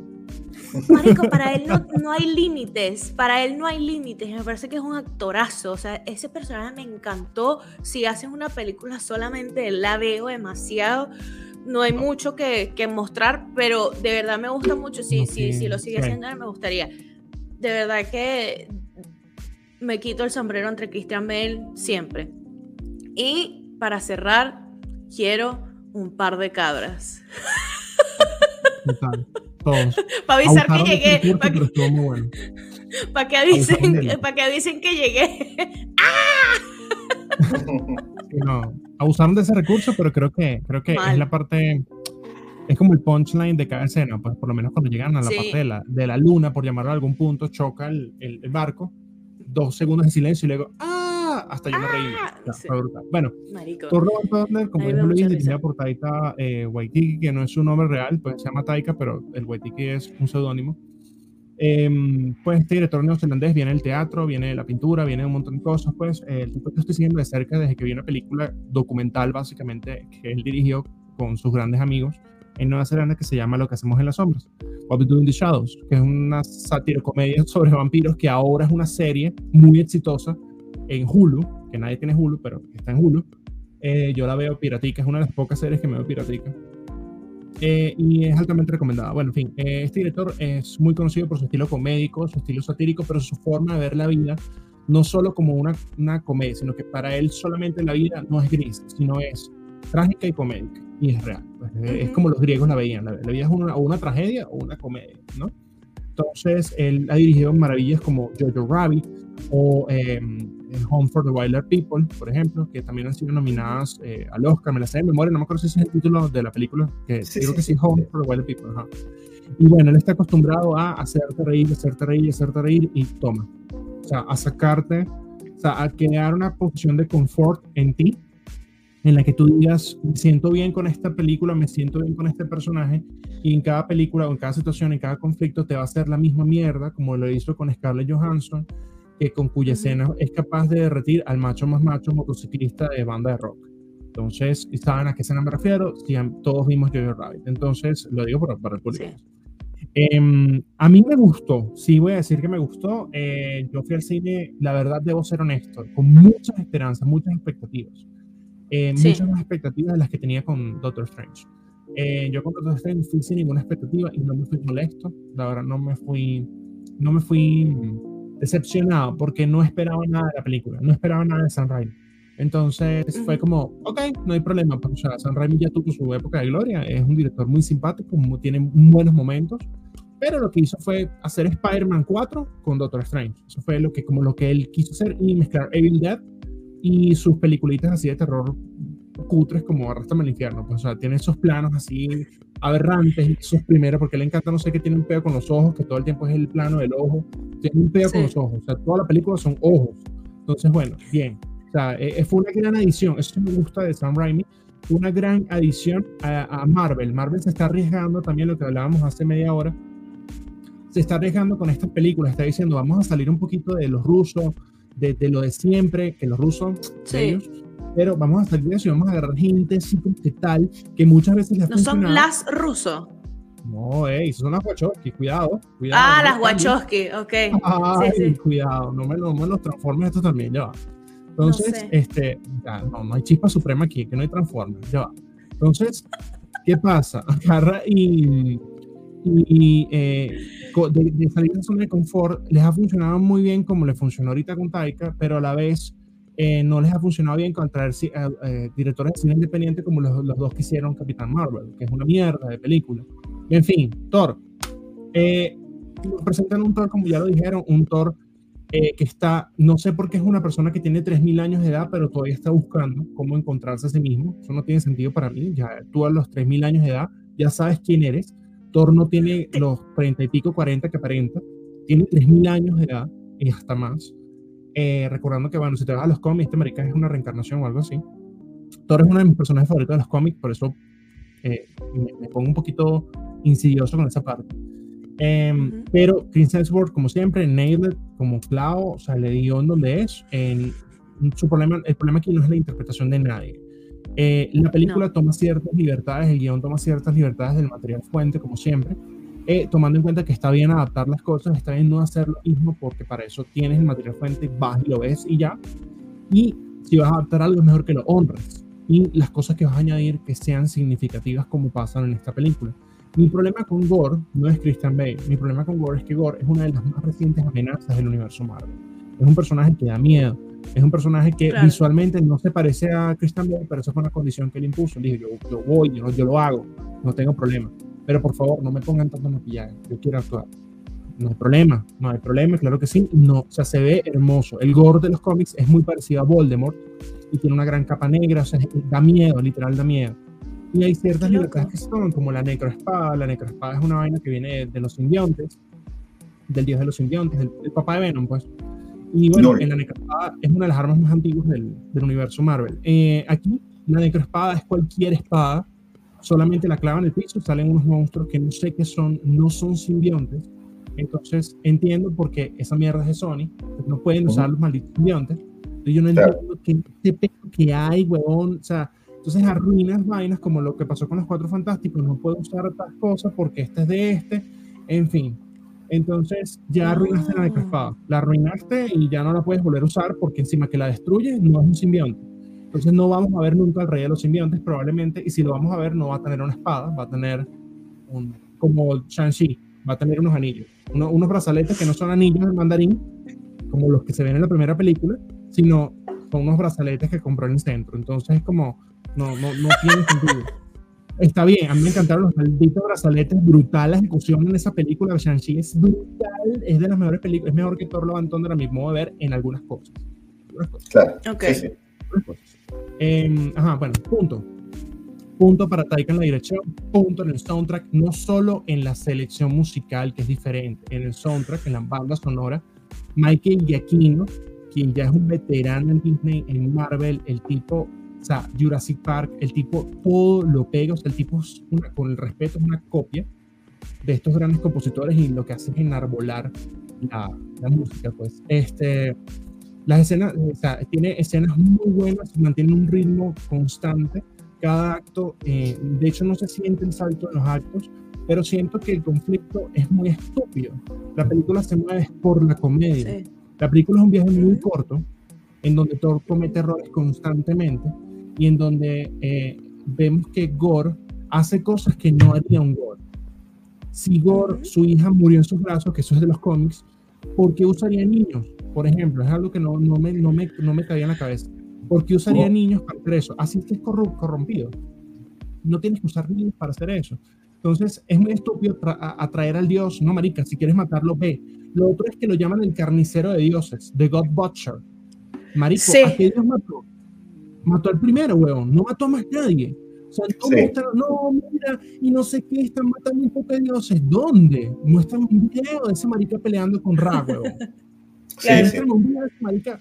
No lo hacen porque introdujeron eh, a Moon Knight, introdujeron el concilio de los dioses, introdujeron un y si matas a los dioses, no puedes justificar la existencia de Black Panther. Si muere Bast, por ejemplo, que sale aquí en Love, Love and Thunder, si muere Bast, no hay Black Panther. Entonces es como, marico, eh, o sea, tienen que sentarse un momento y decir, ya va, en la mesa, Kevin, esto, o sea, hablen lo que van a hacer. Lo otro es que defendiendo al señor Zeus. Russell Crowe, pues nadie está criticando a Russell. Yo sé que Russell, o sea, Russell es Russell, marico, punto. Russell puede ser la sirvienta sí, ¿Qué pasa, Cami? Estamos acostumbrados a Disney y a, eh, a DC. Entonces, cuando vemos un Zeus, tiene que ser o pelo blanco, ¿cierto? Papiadote, ya va, no, no, ya va, ya va. Te explico. O sea, esta es mi, pues, es mi, versión y mi, mi, opinión cuando lo vi la primera vez. Es como cuando mostraron, en, hace poco mostraron, de hecho ya salió el trailer de God of War, el nuevo juego que va a salir. Hace poco mostraron al Thor de ese juego y fue un backlash terrible. Mostraron un Thor gordo, gordo, gordo, con entradas, ¿ok? Y un martillo pequeño. Bro, Thor no es Chris Hemsworth. Thor es un maldito que no existe, un maldito vikingo que tomaba cerveza. O sea, un, eh, marica, así eran los vikingos, no Ragnar, huevón. O sea, deja, sácate esa mierda de vikingos de Ragnar, de Loki, de, perdón, de Floki, de, de, de, de, Rolo. los vikingos no necesariamente estaban buenos, huevón. Entonces, en fin. No. Zeus es un griego, ¿cierto? Un dios griego que es un asesino desde que era niño, ¿cierto? Él mató a su madre, mató a su padre, bla, bla, bla, mató a Cronos, ocasionó la guerra del Olimpo, bla, era una mierda. Y de hecho, él crea un dios, un hijo, que se llama Dionisio, que es básicamente el dios de los vicios, ¿cierto? El dios del teatro, del vino. Porque él era un dios de exceso, él violaba mujeres, es un dios malo. Zeus es un padre malo. Sus excesos se reflejan en su apariencia, ¿entiendes? Entonces él es gordo porque él come, come, come, come. Aparte que Russell Crowe pues ya es gordito. Come, come, come. Y ese acento que tiene es del Mediterráneo. Literalmente es del Mediterráneo. Es un niño es griego. Es griego, es totalmente griego, pero no es griego de, de Gal Gadot, que Gal Gadot es un griego árabe, todo raro y que, because we need to find that I love you. No, no, no las Amazonas, las Amazonas hablan como Hipólita, o como habla, ¿cómo se llama? Robin Bright Penn, la que hace de, de, la, de la maestra, Robin Bright Penn, esa puta habla como una griega. Entonces, por eso te digo, yo la defiendo, es porque, claro, lo que no me gustó, pero está y que no es culpa de Russell, me imagino que quizás él habrá dicho, uy, seguro, es cuando él baja con la faldita. Así. Ay, marico, que... Me dio burda de risa, me dio risa como que se pasaron. A mí me dio demasiada risa porque así que... Sí, están ridiculizando a los dioses y está bien. Porque, pero hubiera sido mejor que, pero fíjate que al final de hecho él se presenta como una amenaza. Fíjate que no le hizo nada el rayo. No le hizo nada, no, marico, su propia arma. Entonces, el rayo es una, una, de las armas más poderosas también de la mitología y de Marvel porque fue eh, forjada por Hefesto. Eh, bueno, en fin, whatever. No hay por qué uh -huh. ya, está bien. La escena post créditos vemos a Hércules, el hijo de, obviamente, de Zeus, pero no es el Hércules de Ricky Martin. Ese no es Hércules, tampoco oh. es Johnson. Ese sí es Hércules, es el típico Heracles, porque ese es el nombre del Hércules como la versión eh, americanizada. Es el Heracles de las, de las estatuas, weón. Aparte que Heracles no es un dios, weón. Era, ese marica uh -huh. es un dios, ese marica es un semidios. Eso no es como que se con Megara al cielo, no, eso no es así, weón. Y Megaran tiene muy poca relevancia en la historia de Hércules, para que sepan, muy poca. No, en Entonces, realidad, o sea, no es que tiene muy poca relevancia, sino que Megara no es esta jeva maravillosa, increíble, no, que se queda con una traidora de mierda. Tonto, y no sé qué, es una traidora de mierda, ella lo traiciona. Mierda, pues. Así es, sí, Entonces, sí, bueno, sí. para cerrar, vemos la escena post crédito que Jane va al Valhalla porque murió en combate, aunque murió por, Ay, sí. murió, murió, por el cáncer, pero, pero murió en combate porque se sacrificó. Pero murió en se combate. Sí. sí, sí, no, y ella se comió el papel. Yo no, me encantan lo, los hombres de, de, masculinidad débil. No, que ahora vamos a tener una Tora mujer. No, léelo mi viejo. O sea, lamentablemente ella no es Tora. Ella simplemente es una. Es Mighty Thor por muy poco tiempo por muy poco tiempo y marico, denle el chance porque es Natalie Portman y Natalie Portman cualquier papel lo hace bien. Y segundo, sí, eh, tiene cáncer y está al borde de la muerte. Ella va a regresar como una valquiria, o sea, ella regresa como una valquiria y, y, y, ya, pues cálmense, no, aquí no vamos a herir masculinidades, tranquilo, todo es todo. Nadie vino a quitarle nada a nadie. Entonces, ella se come el papel, su cabellera, su risa, todo, o sea, ella llena la pantalla y uno deja de ver a Chris Hemsworth, ¿no? Qué linda, marico, ¿no? Qué linda. Sí, uno la deja a ella. Sí. Igual, yo quiero hacer un, un paréntesis sí, acá. La gente que ve este tipo de películas tiene que saber de dónde se originan y tiene que saber que casi del 90% de los superhéroes que hay, hay una superheroína que tiene el mismo, el, el mismo origen, no, pero tiene las mismas características que este, este otro superhéroe. Entonces, tú no puedes decir, ah, la cagaron, ahora hay una Thor mujer. No, pendejo, léete el cómic. Es que, ay, no, caso. ahora hay una She-Hulk, hay una She-Hulk, mamá huevo, léete las vainas, busca, investiga. Siempre hay una mujer que Total. tiene más o menos el mismo personaje. Entonces, Total. no pueden, es, es, eso no, ya basta, Total. crezcan un poquito, Marvel, lean. Marvel es la casa de las ideas, Marvel es la casa de las ideas y todas estas ideas no son necesariamente autóctonas de ellos, vienen de la mitología, vienen de la cultura popular, son, son reversiones claro. de eso. Y para cerrar, eh, eh, entender que, bueno, que esto no es un personaje real y y que simplemente es ficción y no tenemos que herirnos por eso. Lo que sí me ha causado mucha, mucha gracia es que no se han dado cuenta que independientemente de todo, si te pones a ver el MCU ahora, una alineación es casi un 70% de mujeres. Sí. O sea, no hay hombres. Entonces es como, o sea, ya no es Hulk. Hulk su última aparición va a ser en She-Hulk. Va a ser su última aparición. El Marrúfalo ya no va a aparecer más. Entonces, bueno, hasta, hasta Chris Evans dijo que si quieren yo vuelvo. Ajá. Pero, este, sí, digo, eso es como un mexicano. Si quieren, yo vuelvo, pues y tal. Pero tiene que ser un guion brutal. Yo quiero que vuelva, pero un Capitán América viejo, así, papeado, o que vuelva Logan, así, así tipo Logan, en fin, ya. El punto es que, eh, sí, está Miss Marvel, Capitana Marvel, vamos a llamar Thor, Thor, eh, está, eh, se me olvida, She-Hulk, está, bla, bla, bla, todo este montón de gente, pues entonces, es muy curioso eso. Y bueno, eh, la recomendación es que vayan eh, con la mente abierta, se van a reír muchísimo. Eh, creo que la mejor película de Thor. Em, es la mejor película de la fase 4, seguida de Shang-Chi, a mi gusto, a mi gusto totalmente. Eh, van a reír muchísimo, porque ya lo dije, em, pero tiene una sola cosa mala, muy mala. Esta película pudo no haber pasado y el universo cinematográfico de Marvel sigue igual no pasó nada en la película que tú digas. No, no pasó nada. Qué brutal. O sea, tú puedes ir a ver la siguiente película de Marvel o el siguiente gran evento de Marvel y no. Es como, marica, literal, es como haber visto Moon Knight. Excelente serie de A a Z, pero di, ¿qué pasó aquí? esto. claro, no, no interfiere, no interfiere en absolutamente nada. Entonces, eh, todo es el mismo al final de la película que al principio. Inseguro, porque ahora es un papá, que no es, no, es su hija realmente, sino la real. Inseguro, y ahora simplemente sigue haciendo lo mismo que hacía con los varones de la galaxia, pero con el niño. es el mismo autor del fin de la película.